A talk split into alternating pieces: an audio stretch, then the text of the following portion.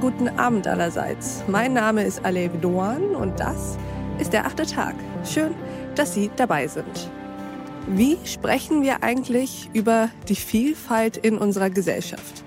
Diskutieren wir diese Diversität als einen Aspekt, der irgendwann mit den ersten Gastarbeitern oder mit der Globalisierung Deutschland erreicht hat und nun irgendwie gelöst gehört? So wie Probleme nun mal gelöst werden müssen. Vielfalt soll also in die Gesellschaft passen oder eben passend gemacht werden. Man könnte das aber auch umdrehen. Vielleicht könnte man Vielfalt nicht nur als Attribut dieser Gesellschaft sehen, sondern als das Wesensmerkmal. Denn dann ist es nicht mehr die Vielfalt, die zu Deutschland passen muss, sondern Deutschland, das sich seiner eigenen Vielfalt anpassen muss. Über diesen Perspektivwechsel sprechen wir heute mit unserem Gast des Abends, und der kennt sich aus. Herzlich willkommen im achten Tag, Max Czolek. Hallo, ich freue mich, heute hier zu sein. Max, würdest du dich unseren Hörerinnen und Hörern mal vorstellen? Ja, sehr gerne. Ich bin Max Czolek. Ich bin in Berlin born and raised. Ich habe Politikwissenschaften studiert. Ich bin Autor, ich bin Kurator und in den letzten Jahren auch als politischer Essayist sichtbar geworden. Und du beschäftigst dich ja vor allem mit der Gesellschaft der radikalen Vielfalt. Skizzier uns doch mal kurz, was du damit eigentlich meinst.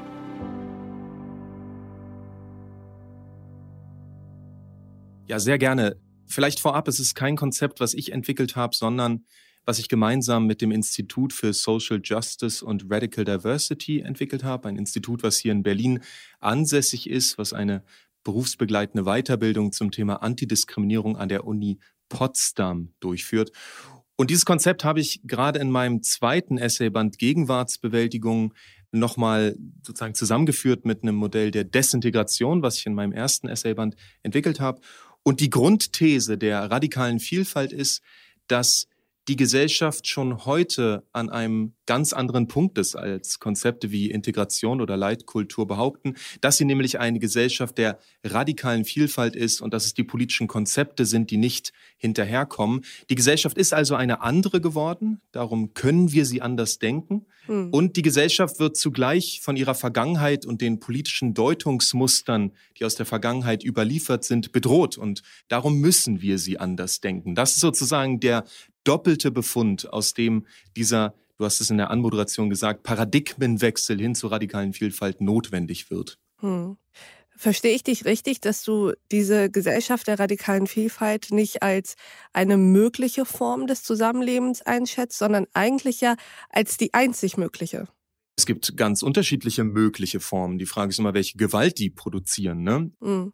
Ein Homogenitätsmodell ist natürlich auch möglich. Die Frage ist, ist es auch wünschenswert und sinnvoll für eine plurale Demokratie?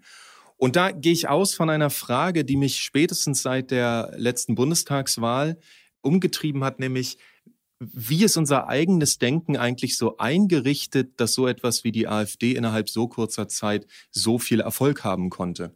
Und das, glaube ich, ist eine Leitfrage, wenn man überlegt, passen eigentlich die politischen Deutungsmuster noch zu der Gegenwart, in der wir leben? Und sind die eigentlich noch in der Lage, die Herausforderungen zu bewältigen, die sich heute gegenwärtig stellen?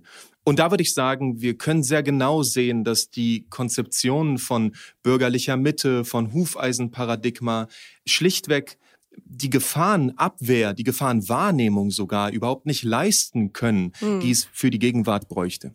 Warum eigentlich nicht? Also warum kann zum Beispiel so etwas wie die bürgerliche Mitte gar nicht diese Gefahr richtig bewahren für die Gesellschaft? Also ich glaube, da können wir jetzt in äh, Beispiele gehen und uns angucken, was äh, vergangenes Jahr mit Kemmerich in Thüringen passiert ist mhm. und anschauen, auf welche Weise eigentlich argumentiert wurde in dieser Zeit. Und es war, dass man, um einen linken Kandidaten wie Bodo Ramelow zu verhindern, man im Zweifelsfall auch mit der AfD paktieren würde. Da wird eine Art Äquivalenzbeziehung, mhm. eine Art Gleichgewicht behauptet zwischen links und rechts, die sich worauf genau bezieht? Nun ja, auf die bürgerliche Mitte und auf die Idee eines Hufeisens. Und ich würde argumentieren, das geht zurück auf eine Zeit, vor allem eine westdeutsche Interpretationslinie, die eine ganz eigentümliche Form der Faschismusanalyse post 45 angestellt hat. Die haben nämlich gesagt, Faschismus entsteht, wenn eine Gesellschaft gleichermaßen zu rechts und zu links ist. Und natürlich haben Max Czolek und ich uns noch länger unterhalten. Zum Beispiel über das Integrationsparadigma. Und dieses Integrationsparadigma behauptet ja die Existenz von sowas wie einem gesellschaftlichen Zentrum, was Definitionsmacht darüber ausübt, wer zur Gesellschaft gehört und wer sich integrieren muss. Da entstehen dann so kuriose Situationen, in der die einen Leute als nicht integrierte Migranten oder gar Ausländer bezeichnet werden und die anderen als frustrierte Deutsche. Wie unsere Gesellschaft in der Gegenwart ist, hat mit unserem Geschichtsverständnis und mit unseren individuellen Erzählungen von unserer Vergangenheit zu tun, findet Max Czolek. Und da gab es eine Studie vor drei Jahren von der Bertelsmann Stiftung, die gefragt hat, was haben denn ihre Vorfahren so im Zweiten Weltkrieg gemacht?